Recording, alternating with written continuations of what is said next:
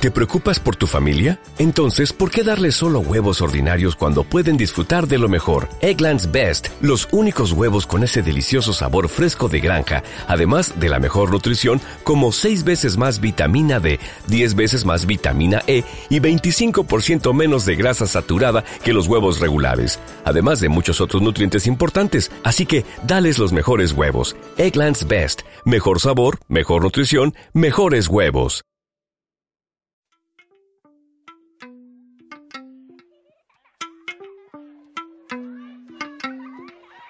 Estàs escoltant Biomes, el programa de ciència de UV Ràdio.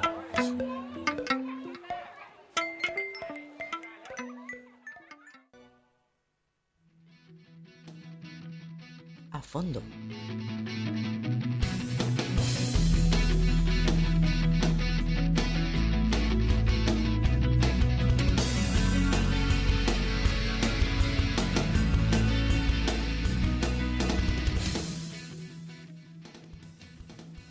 Bueno, y ahora es tiempo de dar paso a Cristina y a Fabián. Eh, ellos tuvieron la oportunidad de asistir el pasado jueves 1 de noviembre a la exposición de Bodies Revealed, o para los que dicen también sé que esperare Bodies Revealed, en el centro comercial Heron City de, de Paterna. Una exposición mundialmente conocida por enseñar al público el cuerpo humano como, como nunca antes había enseñado. Bodies Revealed, Cuerpos Revelados, es precisamente lo que nos trae esta maravillosa exposición que ya ha sido acogida en numerosas ciudades como Nueva York o Sao Paulo. Por supuesto, no sin desatar polémicas, puesto que lo que se muestra son, son cuerpos humanos reales, como nos podrán decir a continuación nuestros compañeros.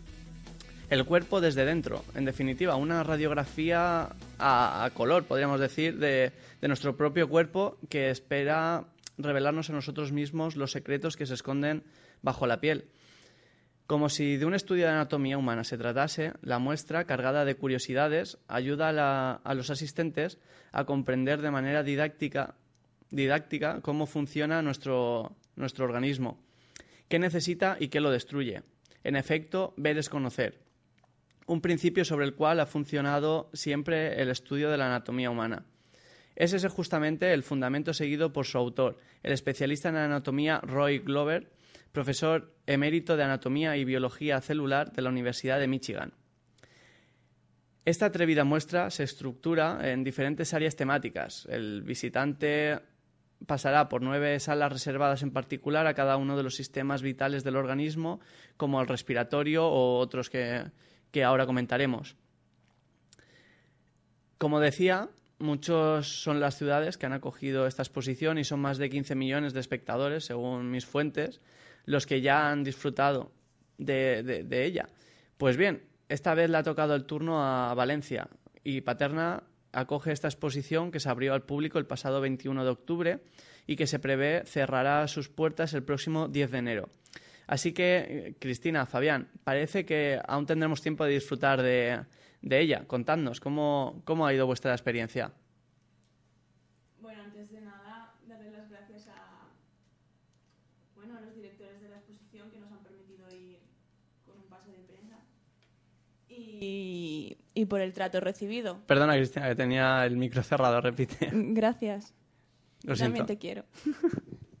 Problemas del directo, problemas del directo. Bueno, que antes de nada, pues dar las gracias al director de la exposición y... y ¿Cómo se llamaba la chica? Que nos... El, el director es José Cardoso, José y la, Cardoso, la chica Natalia. Natalia, pues muchísimas gracias porque nos trataron muy bien en la exposición y eh, José Cardoso él, lo llamé personalmente y me contestó muy amablemente a todas las preguntas y la verdad que una buena experiencia.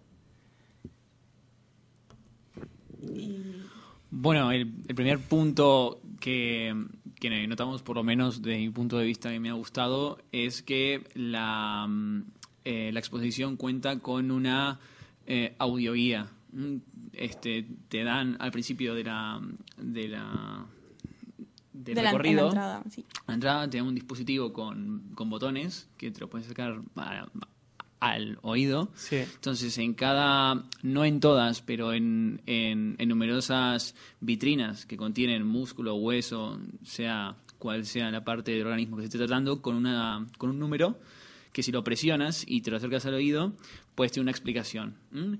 Y tiene una explicación tanto para adultos ¿m? y para gente universitaria como nosotros, como para niños. Yo tengo que más simple y decir- más compleja. que hice el esfuerzo sobrehumano de escucharme todo para los niños.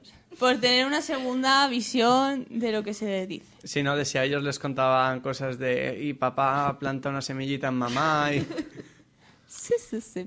No, pero está bien, ya lo iremos contando. Pero eh, la verdad es que yo pensaba, digo, aquí cuando traigan a los niños, los pobres se van a... Claro, porque vayamos por, vayamos por partes. Eh, es como, he- como he dicho antes, eh, la exposición muestra cuerpos, cuerpos humanos reales Cuerpos y partes, sí. y partes de cuerpos. Estamos hablando de órganos, de huesos y músculos y el- todo el sistema circulatorio. Menos los ojos. Menos los ojos que eh, también hay que hay que hacer aquí una pequeña reseña. Eh, hay algunas partes que no, no son verdaderas, como dijo Cristina, los ojos y en algunos casos los labios o algunas partes del cuerpo estaban muy delgadas y que no se pudieron. Entonces, primero, eh, ¿cómo consiguen cómo consiguen esto? ¿Cómo consiguen preservar preservar el cuerpo? Eh, bueno, lo que hacen es un proceso de polimerización, que es como, bueno, es como plástico, ¿vale? En este proceso, en primer lugar, se elimina el agua de los tejidos mediante inmersión en acetona, que, bueno, eh, lo conoceremos de muchísimas prácticas, pero Sí, el acetona no es eso con lo que se quita mi madre el esmalte de uñas. sí. Pero, joder, no lo pongas así. Lo hemos usado en muchas prácticas. Bueno, pero así nos ha entendido todo el mundo, Bueno, ¿no? Claro, sí, la acetona de las uñas. Y a continuación, la acetona lo que hace es eliminar el agua. Es eliminada en una cámara de vacío. Eh, durante este paso del proceso, conocido como impregnación, los espacios en los tejidos del espécimen que se han rellenado previamente con acetona se rellenan ahora en su lugar del caucho silicónico líquido, es decir, una especie de plástico. Sí. Pero de buena calidad o de los chinos, de esto que Vamos, se... esto es plástico que va a durar. O sea, eh, los cuerpos no tienen fecha de caducidad. Pero realmente está reemplazado el cuerpo. No está reemplazado, se ha reemplazado el agua, que es lo que hace la acetona, quitar el agua, por un plástico. claro. Es decir, se ha fijado todo Se el fija cuerpo. todo, sí, tiene un periodo bastante largo de... Y lo que te permitirá ese polímero será preservarlo con la mayor similitud a cuando estaba vivo el, el tejido, supongo. Sí. Bueno, exacto. Por último, y bueno, el último paso es que durante la denominada fase de curación, el caucho silicónico se trata con un catalizador y se endurece. Claro, para, para preservarlo, porque Claro. bueno, también las condiciones son duras. Imaginaos que está expuesto con un montón de gente exhalando CO2 Eh. constantemente a su alrededor, los focos dándoles, que eso genera calor. Eh, bueno, eso es, le pregunté al señor José Cardoso que si había algún tipo de... Bueno, supongo que esto ya luego lo hablaremos, pero ya que lo has puesto. Eh, si había algún tipo de condiciones en las salas para preservarlo y me dijo que no, que el, es, el, el tratamiento es muy bueno y no necesita, no necesita ninguna condiciones de temperatura, ni luz, ni nada. ¿Son extremófilos? Extremófilos. Es decir, que eh, permiten, hay mucho calor, son como Pablo en verano, que es capaz de resistir ver, temperaturas desconocidas. Tienen pero una temperatura, me dijo, lo mantiene en la sala entre 22 y 24, pero también por, la gente que va a visitarlo, que no tiene... Hombre, supongo que si los metes ahí Que a a- temperatura ambiente de aquí la costa valenciana No va a haber ningún problema nunca. Exactamente. Hombre, no sé, si los exponen en la playa en verano, a lo mejor... Bueno, pero eso también que- estamos hablando de una, estaríamos hablando de una brisa. Me refiero a ambiente, de temperatura. Sí, no hace falta nada. Vale, el o sea, proceso... Yo- No, no, di. Que el proceso es... es- Muy fiable. Es muy fiable. Y muy bueno. Yo lo, lo primero que me viene a la cabeza es una pregunta que no sé si se la habréis hecho, es algo Si controvertida. lo hubieras es- puesto en el blog, estuvimos durante una semana buscando preguntas. Exactamente. Perdón. ¿No hay látigo? Había que decirlo. Vale, me siento fustigado. Em, Son cuerpos humanos que de, de algún lugar tendrán que haber salido. Sí, vale. Corren rumores por internet de que estos cuerpos han sido extraídos de cárceles chinas o taiwaneses, vale, asiáticos. Eh, le preguntamos a la chica eh, que había a la entrada de la exposición y bueno, nos estuvo hablando un poco de esto y nos dijo que sí que se corría ese rumor, que ya lo conocía, vamos, que lo conocen. Pero que en principio los cuerpos habían sido donados por voluntad propia. Además, nos remarcó que si dice, eh, si nos fijamos, si os fijáis en los primeros, que en los primeros cuerpos enteros que hay, eh, los labios, dice, los labios son occidentales, no son labios y, y facciones, lo que puedes ver de músculos no corresponde con un asiático. Ya, Aunque luego yo lo pensé, y claro, los labios no son, no, no son como los, como los que vemos nosotros, sino es como eh, la carne de dentro. No son rojos, sino eran blancos. Sí, Y claro, estaban un poco como pegados. Yo no conf- o sea, eso me dijo Por ella, eso pero, pero puedes que- pensar, puede ser mal pensado que piense que los pueden haber pegado. Bueno, de todos modos, yo quiero decir una cosa. O sea, yo fui a visitar la exposición por mi cuenta antes de. Bueno, no sabía qué, en fin.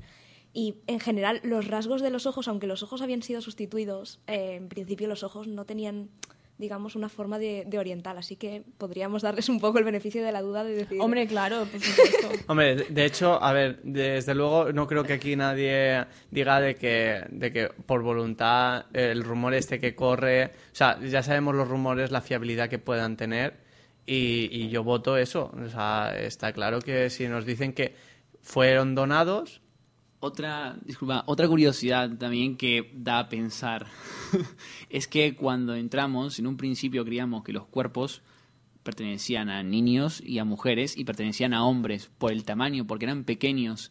Y la chica esta nos, nos informó de que efectivamente eran hombres. Eran, er- eran hombres. Eran hombres y que eh, el proceso solía encoger un poco Pero- el cuerpo y afectaba en, en mayor medida el cerebro que tiene, tiene mayor contenido de agua. Pero eso es sospechoso porque ¿qué, qué, qué raza de hombre es de tamaño pequeño también, no? Es- Eso, ahí sí que te voy a pero decir eso yo son, que- eso son todas las cosas que han alimentado ese Sí, rumor. ya, ya. Pero bueno, eso Pero es polémica. Eh, lo, que, lo que sí que sabemos seguro. A ver, vuestra primera impresión. Vosotros entráis por la puerta, que ya hemos visto en el blog la, la foto, con el con la, la- la foto con que estáis vosotros y está el cartel de la exposición detrás. Y eh, vale, llegáis allí y que es un wow o un ¿qué? Bueno, la primera entras y nada más te encuentras un cartel donde te explica el contenido de la sala. Primero entras y lo primero que ves es el nombre de la sala. Sala 1, Oxeo. Y ves un cartelito, es, son bastante, bueno, pequeño. Y que te generales. explica un poco, y muy, muy generales. Que son las zonas que Claro. del, del aparato. Como has dicho, hay ocho o seis. Eh, y lo primero que vimos fueron dos cráneos. Sí. Esto en la primera sala que era del óseo. Eh, eh, lo curioso de estos cráneos, bueno, era que todos contenían el nombre de las partes y las uniones eh, del cráneo con, con pegatinas con el nombre. Entonces, siempre lo ves y, y- y te orientas muchísimo más de que lo que has visto en los libros. Claro. Entonces, eso está muy bien. A destacar que todas las explicaciones estaban en castellano y en inglés y que cada vitrina tenía su explicación de cada parte. ¿Y en valenciano no estaba? No. No, Aparte. Puede haber polémica No por eso. pues ya ves tú. Sí, bueno, si hubieran ido a... Sí, más, más aún porque también se, se, se, se realiza en Barcelona y en donde el catalán es realmente importante. también. Yo creo que fui a la de Y- Barcelona y sí que estaba en catalán. Son muy molones. Sería posible. Pero bueno, el caso que eh, simplemente ha sido porque me venías en la cabeza ya, cuando has dicho castellano y, y inglés. Sí, sí, sigue.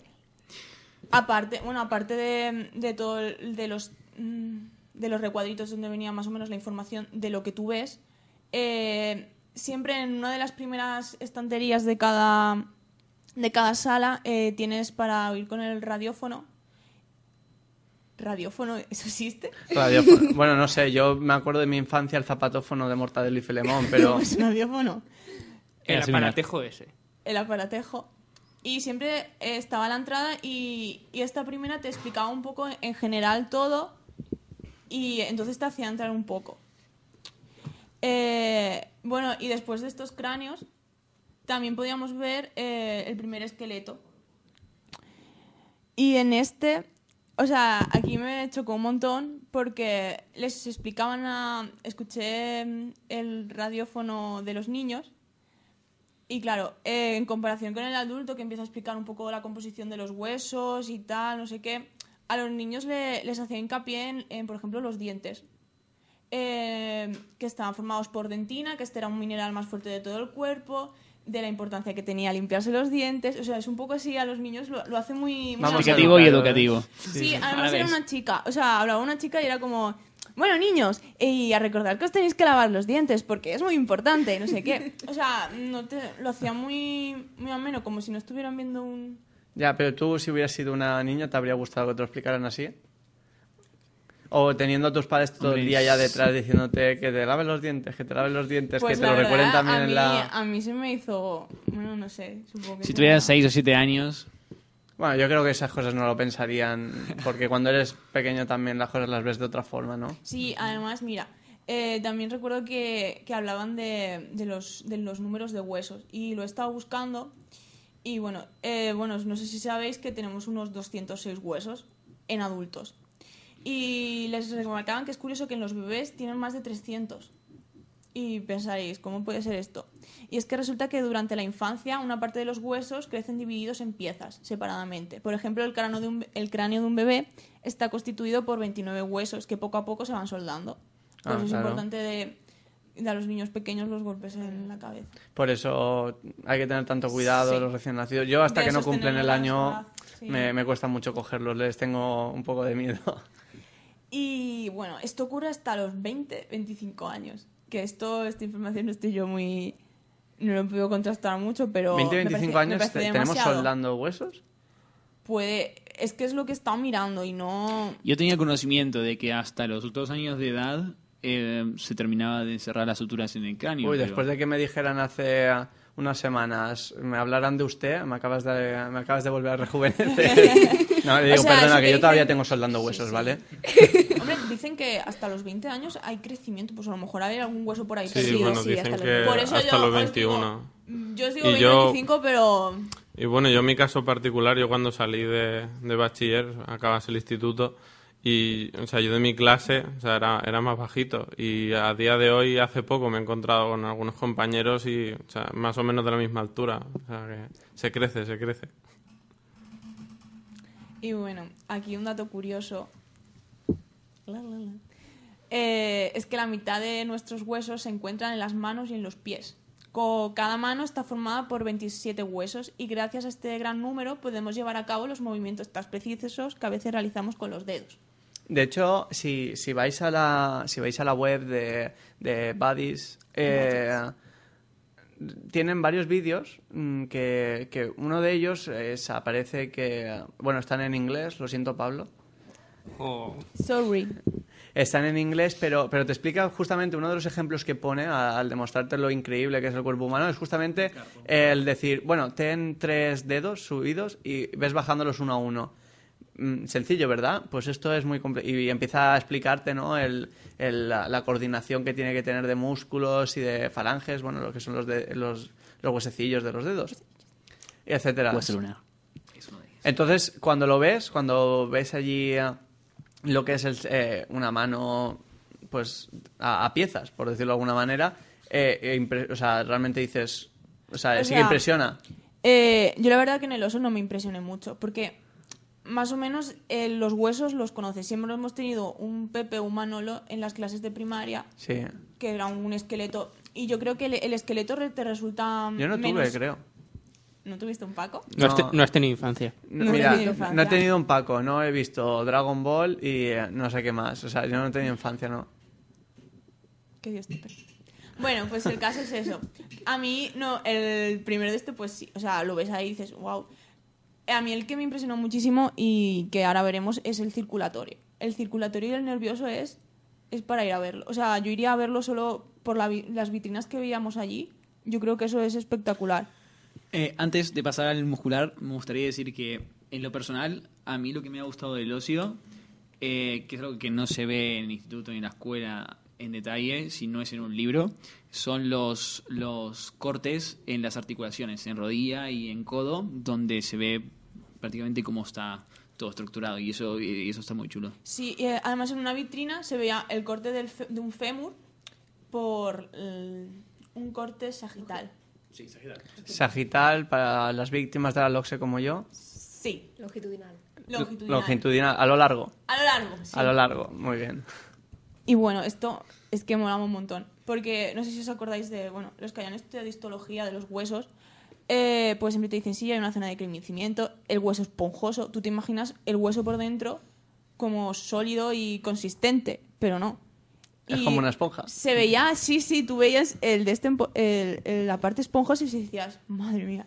Y las zonas de crecimiento que se notan diferente, a mí, a mí eso me... me... Que sería parecido a ver una piedra pómez, más o menos, ¿no? Tal Porque cual, no, es duro, pero no, con, con... Es como una esponja, es como una... Es, es, una, Sí. es una esponjita con una muchísimos... esponjita Sí, pero claro, dices- esponja natural, de estas... Una piedra pómez, ¿no? No, piedra no, la más- piedra pómez es... es- no, no. Por Dios, Edgar.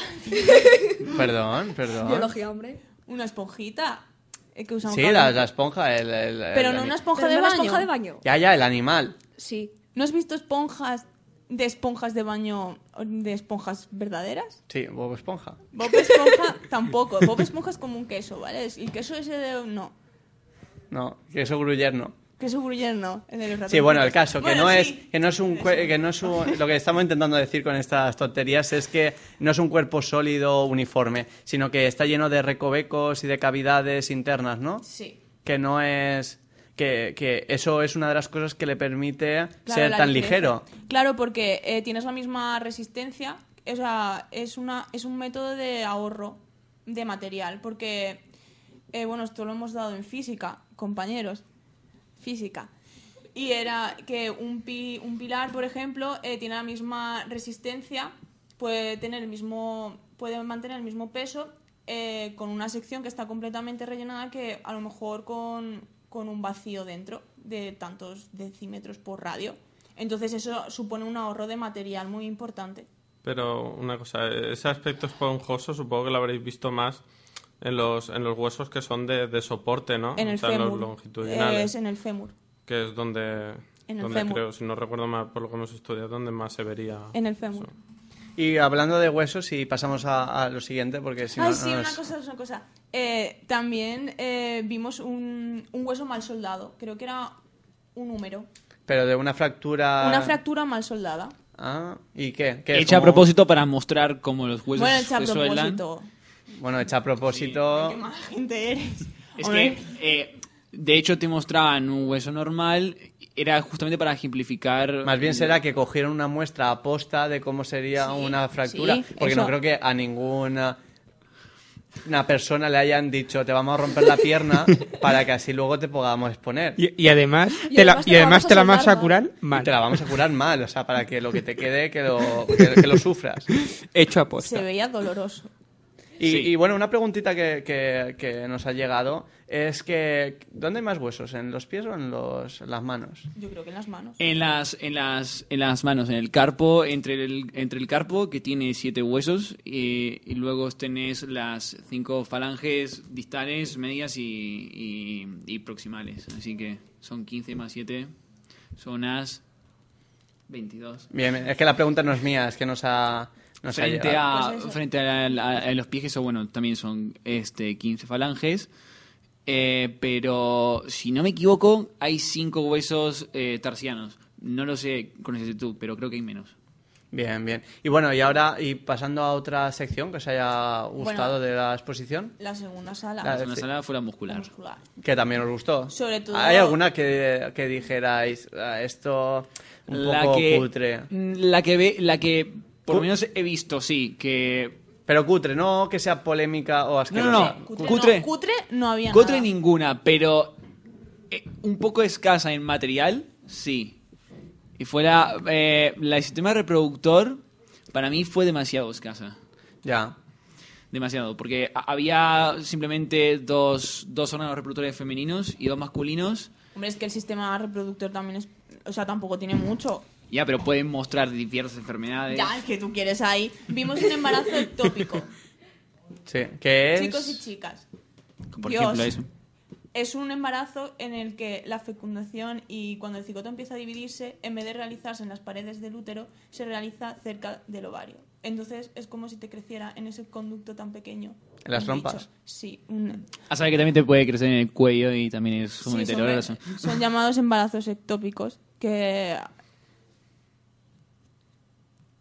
que según parece se, se realizan, o sea, tienen un porcentaje bastante más alto de lo que parece, Ya según entiendo. escuché. Entonces Y la se segunda bastante- no, no era muy agradable, ¿no? No. Bien, pues bueno, aparte de, de un poco que habría que mejorar el material y que Ay, el- sí. el ma- lo que era más así era un poco escabroso, ¿no? Que- Y a los niños, eh, pues escuché esa. Escuché esa grabación también del radiófono. Sí.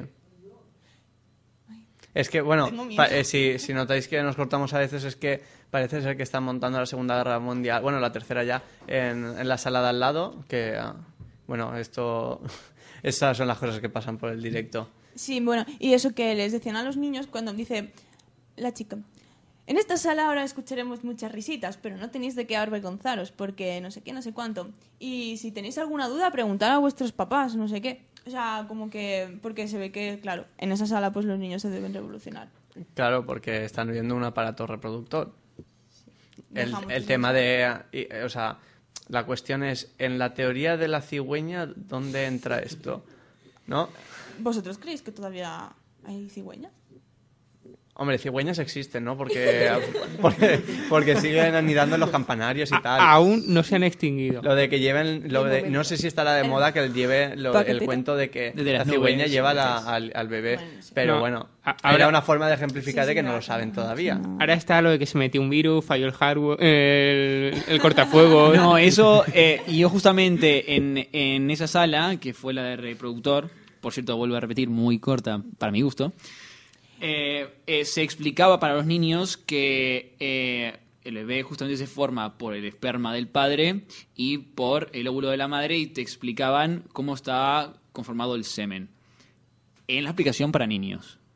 Ya. ¿Y qué pasa? ¿Y quieres qué pasa con eso? exactamente? No, no, no, no, que, que no se explicaba, o sea, se explicaba bien cómo nacía un hijo, Ah, cómo, pues cómo nacía un bebé. muy bien. Eso es lo que... Por, por la pregunta de cigüeña. Ya, ya, ya, ya. Bien. Ah, pues eso, vale, bueno, no sé. Y bueno, la siguiente. Bueno, bueno, Vamos en el agilizando. sistema reproductor había una mini sala con una cartel de attention. Sí. Eh, Esto puede resultar.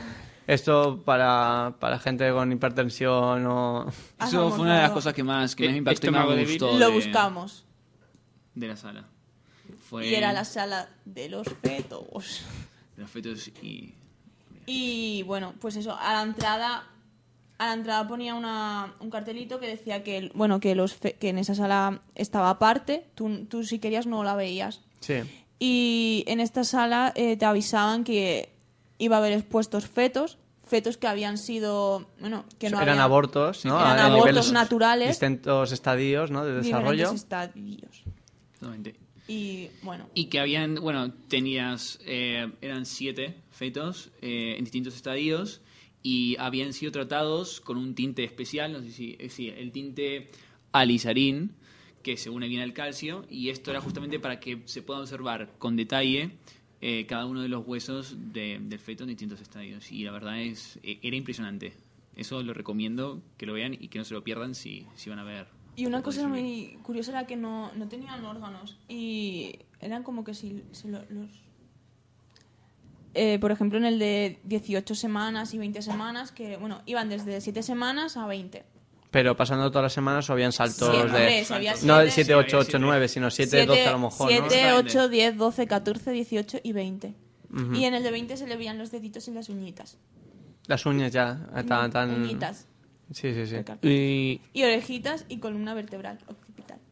Y una pregunta, ¿eran, ¿eran todos niños en, en teoría sanos o había alguno de... Eran con al- abortos. No, a ver, ya lo sé. Sí, un aborto te parece sano. No, no, me refiero si ha- había alguno que Sí, no, no tuviese había alguna malformación No había genética o... no, no, no. Parecían normales. A ver, era una cosa de 7 centímetros. A ver, No a ver, estaban siendo. Se veían- Son abortos, digamos. Yo los o- veía o- súper cabezones, ¿vale? O sea, ¿sabes? Sí, los bueno, bebés- pero eso es los normal. bebés Sí, son, son muy grandes, ¿vale? O sea, tú los ves y tienen... Sí, que no están proporcionada la cabeza con el resto del cuerpo. Pues no sé, pero el feto de, de 18 semanas, el sexto, era exagerado, ¿vale? Era, era, Muy grande la cabeza. era muy grande. Es una cosa que me... Bueno, pues yo que tengo pendiente ir a la, a la exposición, te- pasaré por allí y os contaré mis impresiones. y yo también, un yo también. era... ¡Ay! Sí. También en estas... Perdón. Sigue, sigue. Eh, también a la, en la primera vitrina que había, que se nos iba a olvidar, había una placenta. Eh, una placenta con sus... También decía en el cartelito, si recuerdo bien, eh, decía, bueno, la barrera que hay que crea la placenta para que la sangre de la madre y del feto no se mezclen, porque esto podría tener más consecuencias terroríficas. Sí. Y, y hacían especial hincapié en que el, el paso de drogas pues no, no se cortaba, sino que podían pasar drogas y distintos... O sea como que el CO2, monox- el tabaco y todo eso, que la barrera que hay no, no para no protege eso. al feto de Sí. posibles sustancias tóxicas. Bien, bien. Y, y bueno, y porque bueno, nos hemos extendido bastante. Eh, otra, otra exposición así en especial que quisierais comentar, aparte de lo de los fetos o Ah, bueno. ah, o una parte, sé que todo era genial, ¿no? Pero ah, digamos, el sitio donde el, A ver, el que más tienes, famoso. al que tienes que ir y que dices, jo, esto es Para los fumadores, el sistema re- respiratorio, o sea, eso es, eso Sí. es un punto de aparte. mostraban justamente eso, tenías órganos enfermos, eh, eh, en el respiratorio y en el, y en el digestivo tenías eh, órganos sanos y órganos enfermos con distintas enfermedades. En el caso del digestivo, por ejemplo, tenías el hígado eh, sano y el hígado con cirrosis. En el caso del pulmón, un pulmón con cáncer, un pulmón sin cáncer. Y también Sí. tenía, como curiosidad, eh, un recipiente donde después de leer, escuchar y ver los órganos enfermos, tirar tu caja de cigarros en un, en un cubo de cristal. Digamos que impresiona bastante más que... Bueno, a, a mí sí que lo trajeron a mi colegio, supongo que al vuestro también. El cacharrito este que era como el torso de un cuerpo humano y le ponían un cigarrillo que se lo fumaba y luego salía un- la bolsa con... Eh, Eso en mi Dios. colegio, En mi- en eso en mi colegio no no apareció. ¿Qué, qué hacéis? ¿No? ¿En serio? No. Bueno, A pues nosotros que- nos enseñaron, nos enseñaban imágenes de cáncer de Claro. boca, de pulmón y eran sumamente Es que terribles. es eso, a, a nuestro colegio eso, las campañas antitabaco traían esas cosas que...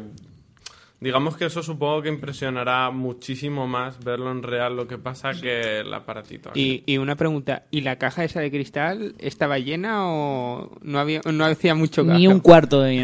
Ni un cuarto. A lo mejor la había, o sea, llevan desde, ¿desde cuándo? ¿Desde noviembre? Hombre, la verdad es que eso, en eso pasa un poco, ¿no? Como, como cuando pones las noticias y ves, pues, tal bomba en tal sitio, tanta gente muerta, que al final a los fumadores yo creo que les ha pasado que, que como tienen tanta información y han visto tantas fotos... No sé, lo tienen en las cajetillas también, es para Claro, o sea, realmente es un...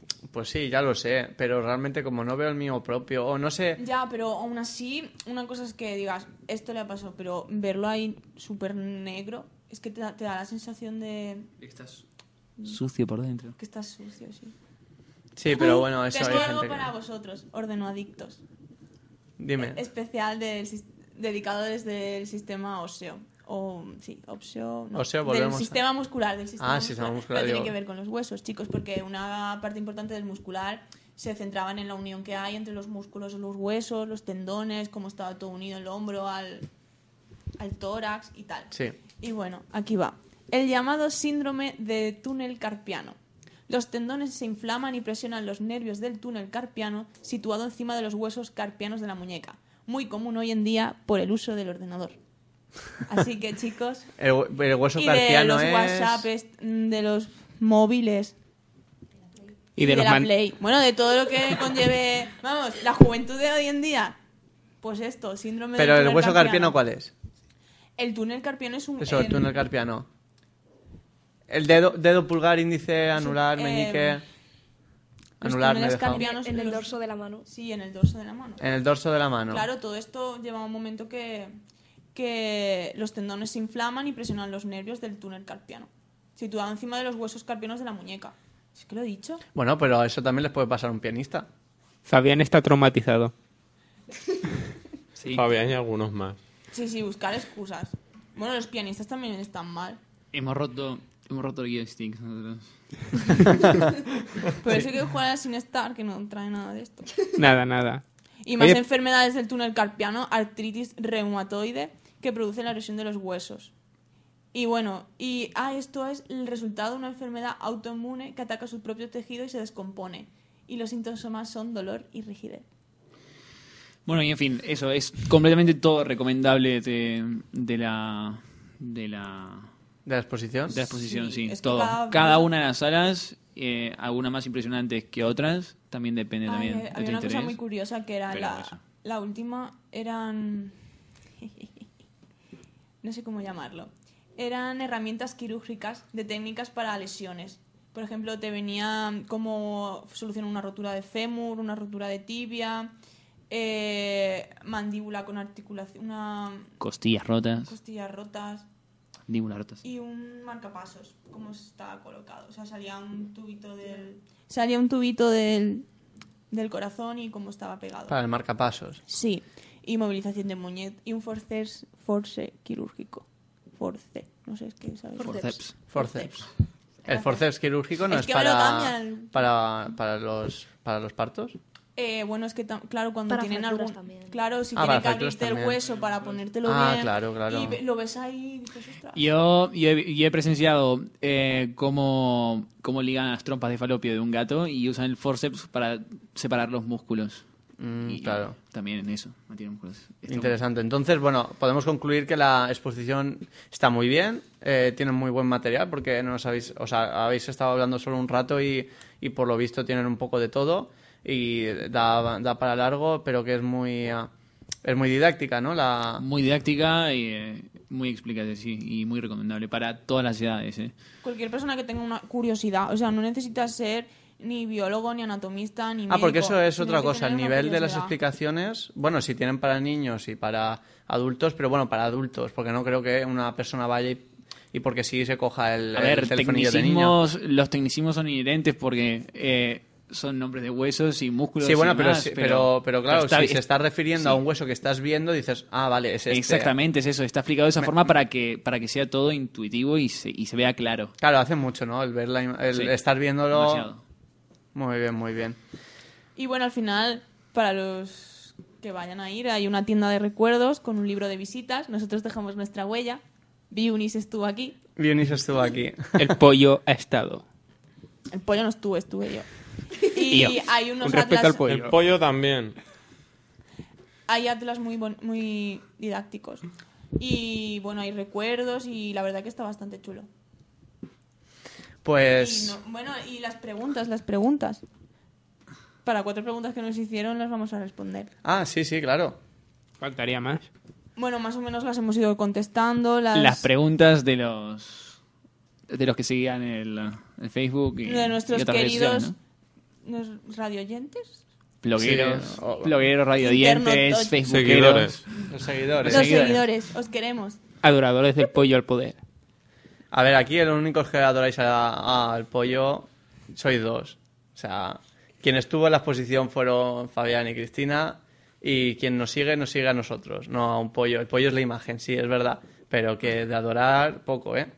Muy bien, muy bien. Y sigamos. Eh, una pregunta, que esta creo que la hice yo. Era si usaban algún tipo de colorante. Y eh, nuestra madre José Cardoso sí que nos contó, me contó, que se usa colorante en los músculos y dentro de las venas y arterias. Y que el proceso es que este sí que se tiene que meter dentro de la vena y tienen que esperar un tiempo a que se... a que quiera el color. Y tiene que entrar por dentro de las venas. Y también este colorante se usa cuando queremos resaltar órganos que están muy cerca el uno del otro. Eh, algún tipo, no tiene ningún tipo de limpieza. Creo que me dijo que, bueno, no, me dijo que solo dos o tres personas están capacitadas para tocar y manipular los, Los cuerpos. cuerpos. Solo dos o tres personas en todo el mundo, around the world. Wow. Madre mía.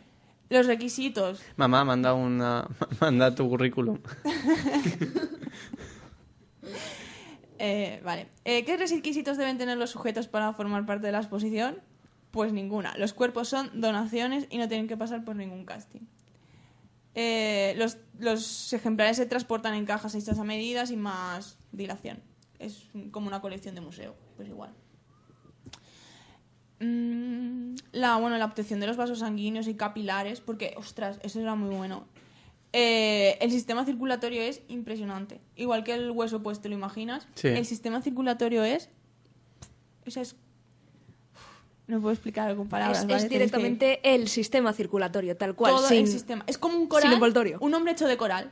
Ya. O Exactamente. sea, es genial. O sea, yo no sé. Eh, en, en los vasos sanguíneos, bueno, el polímero se introduce por dentro de la vena y se ha de esperar hasta que se quede más sólido. Para formar todo el mapa de venas hay que conseguir que el polímero entre por dentro más que por fuera. Que sería lo que pasaría en los tejidos, que entra más por fuera. Pero ahora necesitamos que entre por dentro. Desde luego que una técnica, bueno, lo decían en la web, que era una técnica revolucionaria. También es verdad que uno se auto hace publicidad más fácilmente, pero bueno, si estoy diciendo que hay un sistema circulatorio sin la persona de fuera, debe de ser Y un sistema nervioso fascinante eso. Sí. Y un sistema es que es genial.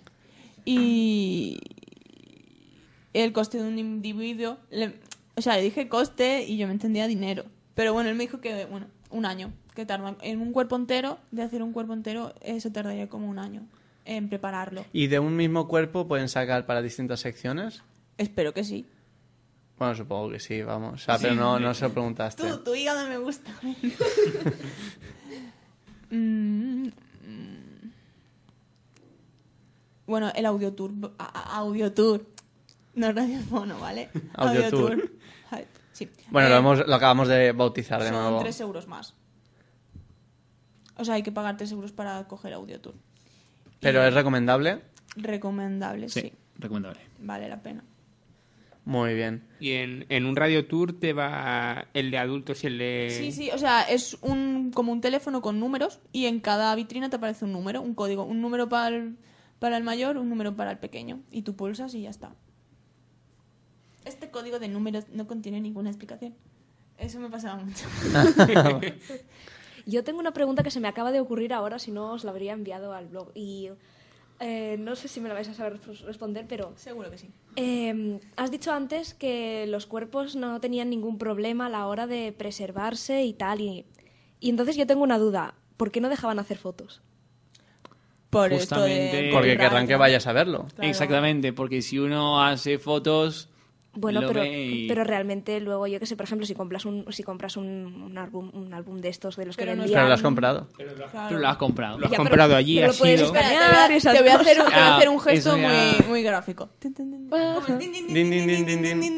Pues más o menos. Pero a ver, Ay, es, es que, está yo es que claro. pensaba que era como, Está claro, ejemplo, cualquier exposi- tú te vas a una exposición de arte y no y tú vete a una tienda de, un- de algún modista y ponte a hacer fotos a los a los trajes. No, es que me gustan, son muy bonitos. No, a ver, es que depende. No sé, por ejemplo, yo pensaba que podía ser, pues, por, por, por- porque el flash a lo mejor lo degradaba o algo. Dinero. O sea, Yo, lo que eh, yo, la verdad es que en ningún momento pensé que fuera porque lo pudiera degradar porque Yo sí, porque yo no. qué sé. El problema es que cuanto más Es o que sea, si no te harías fotos con ellos. si, ha- si, Vale. de- si dejas no que salgan cinco fotos o tal eh, genéricas, pues a la gente le puede dar interés de que vaya. Pero si tienes absolutamente toda la exposición en fotos, Ay, dar las cosas- gracias que nos han pasado fotos y podemos meterlas en el blog. Gracias. Ah, bueno, sí, gracias a todo el material que nos han gracias a todo el material que nos han nos han proporcionado. Ya os digo que, que, bueno, Natalia fue muy muy simpática con nosotros y, y por correo me facilitó, me dio todas las facilidades para, para este programa.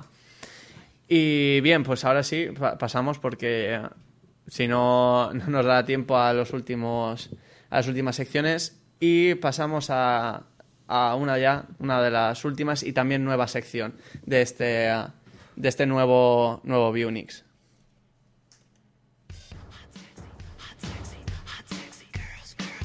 El premio Gañán.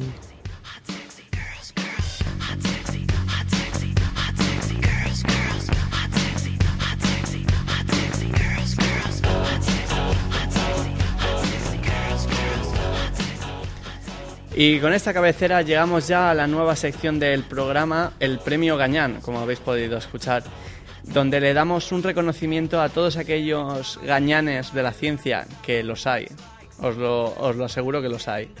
Hemos querido realizar esta sección para que podáis comprobar que lo que, que lo que diga un científico no tiene que ser cierto per se,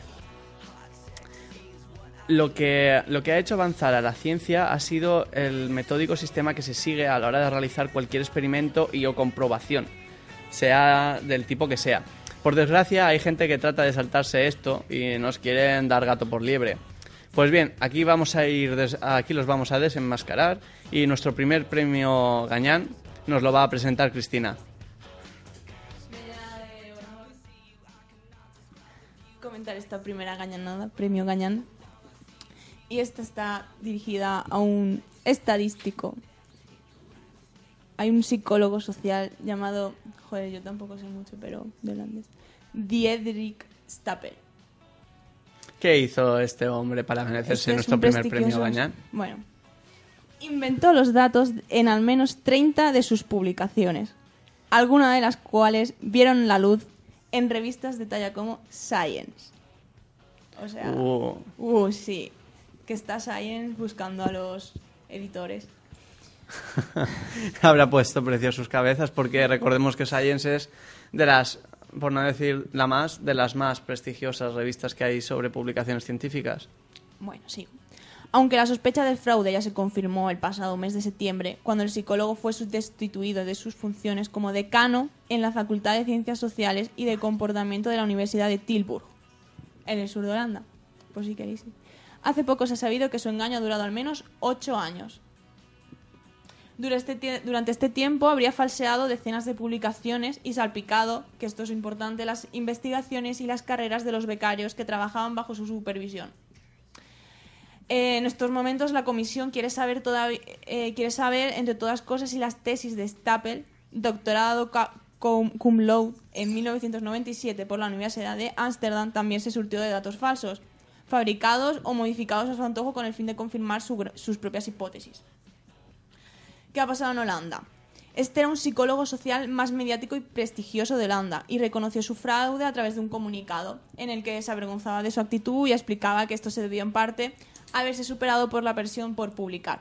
Esto está siendo, esto de, de hacer un fraude y hacer un comunicado oficial está siendo demasiado A- a la frecuente últimamente, ¿no? Sí, sí. Y bueno, dijo que no he controlado la presión por puntuar, por publicar y he querido demasiado y demasiado rápido, dijo el autor del fraude.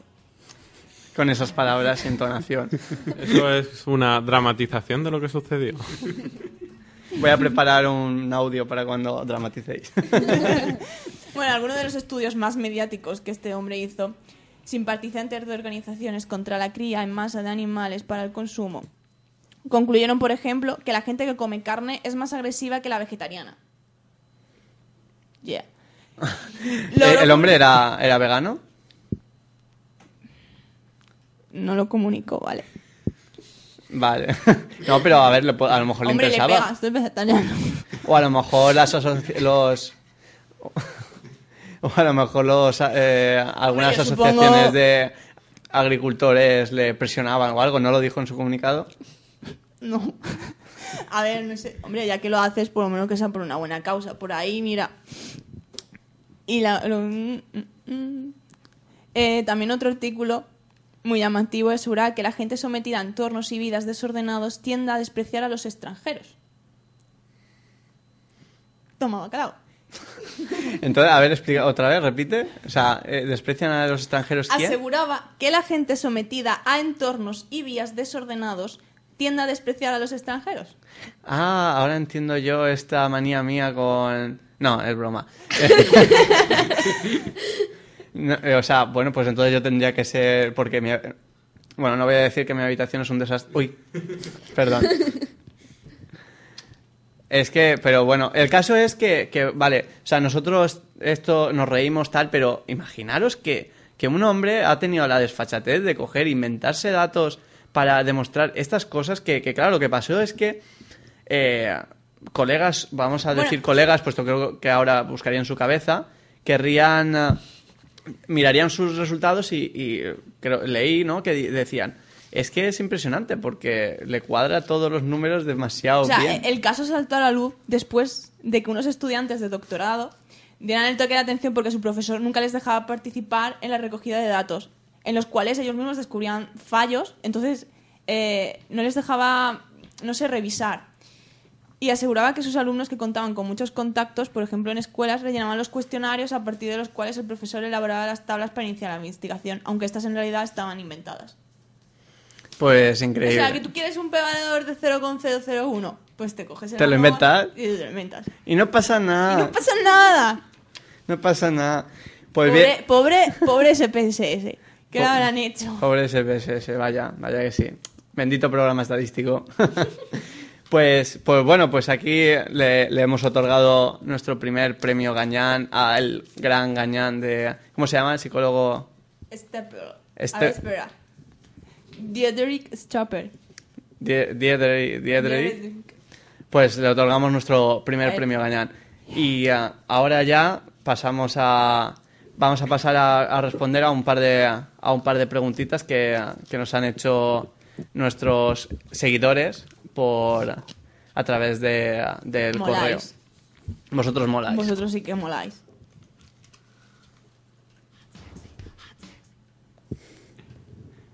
No, no era esta canción, perdón. Volveremos. Era esta.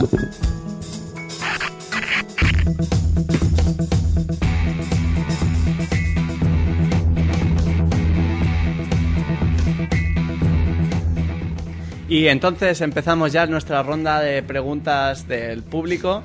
Que, bueno, como decidimos a última hora hacer esta sección, que por tiempo casi que no la, hemos no la podemos hacer, vamos a, a responder brevemente a, a un par de preguntas que nos parecieron muy curiosas. Y la primera es pues una curiosidad. Y nos preguntaban que si el queso curado, cuanto más curado está, más engorda. Creo que sobre este tema ha investigado Pablo. ¿Qué nos puedes decir? ¿Engorda más? ¿Tengo Sí. que preocuparme? A ver, yo he investigado, pero el, el problema es que no he, no he encontrado apenas nada y lo, lo que he encontrado era en páginas que era en foros que decía la gente, entonces claro, la veracidad de lo que digan no, no te lo puedo asegurar. Claro, había, a- había, por ejemplo, había un foro que decía justo lo contrario, que el queso curado, contra más curado, menos se adelgazaba.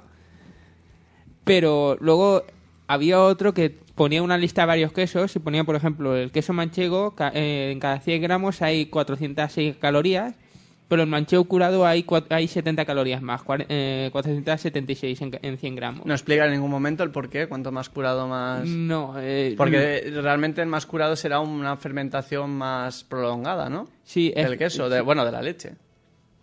¿No? Me imagino, aquí no hay ningún experto láctico.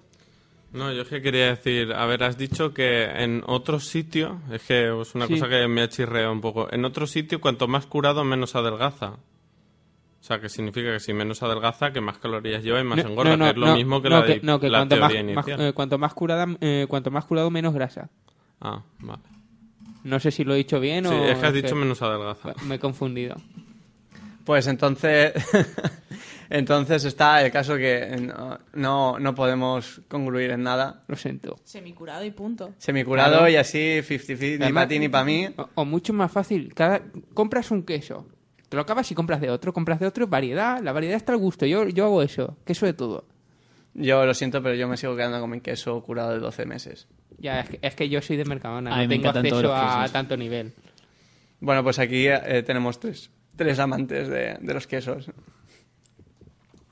Y bien, y pues la siguiente pregunta que, que nos ha llegado es sobre si existe alguna vacuna contra, contra el VIH. Pues bien, la verdad es que no existía, pero en septiembre de este mes un equipo, tambores. Gracias. Eh, resulta que un equipo español, un equipo español está desarrollando En España hay equipos que, que sí. desarrollan. Sí, sí, hay, hay. Aunque los cierran, los, luego les cierran el chiringuito. A, a ver los hilos, no era un mito. No, no es un mito. O sea, bien se hace Estamos- ciencia en España. Estamos ahí. El caso es que, que eso, que, que ha pasado satisfactoriamente la- el primer nivel de pruebas que se le hace a, un tratamiento, a una vacuna, que es el empezar a tratarlo en humanos, pero pocos. O sea, unos 500 individuos, no, no más. Eh, ¿Cómo se ha probado? Evidentemente no se le ha cogido y se les ha inyectado el SIDA para ver si... Ah, sí. Bueno, el SIDA no, perdón, el VIH, falló. No se les ha inyectado el VIH para ver si luego tenían SIDA, no. Se les puso esta vacuna, se les hizo una extracción de sangre y luego comprobaron nivel de tanto de anticuerpos como de linfocitos contra el VIH, dando un- unos resultados del 90% de los individuos con resistencia al VIH. Muy, la verdad es que está muy bien esto, ¿eh? Y es, y es no sé, brinda mucha esperanza porque además dicen que se podría emplear incluso para eh, los países de, de- desa- subdesarrollados, Eso. que, que esta vacuna podría ser a modo de tratamiento, puesto que, mm, si no lo sabéis, os lo cuento, de momento un tratamiento contra el VIH no hay. Es una mezcla de tratamientos porque resulta que el VIH tiene una capacidad de adaptación increíble por procesos de... por, por las mutaciones que sufre. Ahí viene, ahí baja Darwin.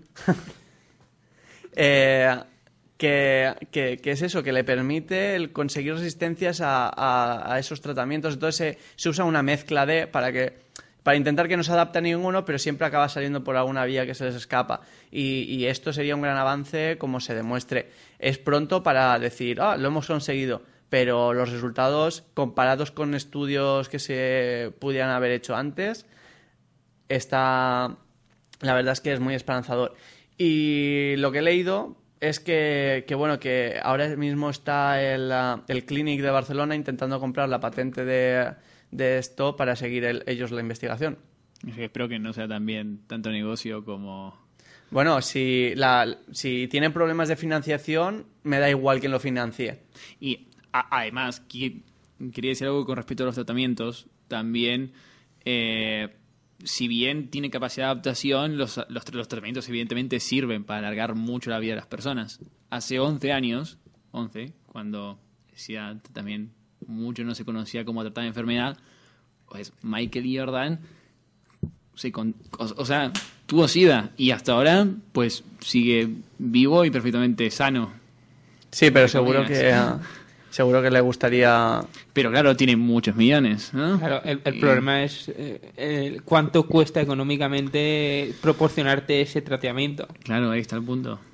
Pues bien, entonces, eh, sí, la verdad es que para nuestro, nuestro nuestra oyente, que, que eso, que, que sí, que hay una vacuna, tiene eh, denominación de origen español y ya veremos si, si sale, si sale a, la luz, sigue adelante este proyecto, esperemos que sí y bueno, estaremos atentos. Estaremos atentos y si, y si escuchamos cualquier otra cosa, lo publicaremos en el blog. De hecho, mm, buscando información sobre esto, he encontrado varios enlaces sobre, hablando sobre esta noticia e incluso vídeos explicativos y los colgaré, los colgaré en el blog para todos aquellos que os interese que, que podáis, podáis ver eh, como si tenéis curiosidad sobre el VIH y concretamente sobre esta vacuna, pues que podáis satisfacer vuestras dudas. Y bien, esto, estas han sido pues las dos noticias que nos ha dado tiempo a coger, pero ya os digo que, que bueno que estamos abiertos a estamos abiertos a cualquier pregunta y nuestra nuestra compañera Joana ahora nos recordará cómo nuestra nueva cabecera hecha por Joana nos recordará cómo podéis contactar con nosotros. Síguenos en nuestro blog biunix.wordpress.com a través de Twitter o en nuestro grupo de Facebook. También podéis contactar con nosotros a través del correo biunix.correo@gmail.com.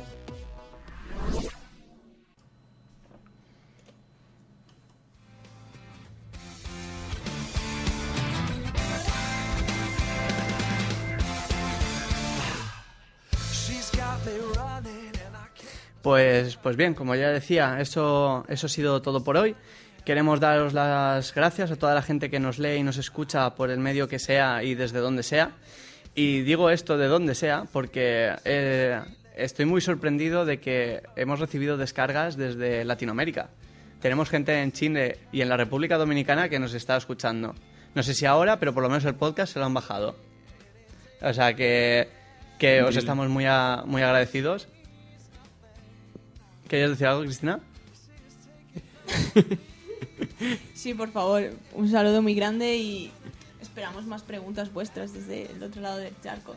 Y no sé. si Es increíble esto de internet, ¿eh? Porque ya, ya ves, estamos nosotros aquí en Valencia y es que estaba mirando las estadísticas y, y- y veo un 14% de las descargas desde Chile. Y yo, ¿eh? Perdón. Ahí, ahí. Sorprendente, la verdad es que, que me, me sorprendí mucho. Y ya os digo que, que muchas gracias. Me gustaría saber cómo habéis acabado escuchando a, a este grupo de Por estudiantes favor, de la Universidad de Valencia. Sí, me- nos gustaría que nos Dar dijerais- señales de vida. que nos hace mucha ilusión. Yo, yo propongo presupuestar una quedada en Chile para nuestros compañeros. Yo me, yo me, yo me propongo para ir, si hace falta. ¿Y para pagar? Para pagar no, por eso he Ah. dicho presupuestar. Bien está. Bueno, pues lo dejaremos en posibles, ¿vale? Y, eh, y nada, y sin querer extenderme más, ya me despido y, eh, y nos vemos el mes que viene a- aquí en Bunix. Así que, que ya, bueno, ya os diremos en, ya os diremos en la web cuando, cuando la haremos, porque a lo mejor no es un mes exacto, puesto que es el primer martes lectivo de cada mes, pues puede variar, depende de las fiestas que se coja la universidad o los exámenes que tengamos nosotros, que también cuenta. y mucho. Así que nada, adiós y hasta la Feliz próxima. Navidad. Feliz Navidad. Adiós. Adiós y felices fiestas. Y feliz Navidad. And a happy Y a todos los estudiantes, year. estudiar. Que luego os arrepentiréis si no. David se ríe, no sé por qué. La, cuestión es que, queda un mes. la cuestión es que Los seguramente se yo sea de los que se arrepientan. Los que sobrevivan a los exámenes de febrero, aquí estaremos. Aquí estaremos. Sí, nosotros sobrevivimos también. Muajaja. Hasta la próxima.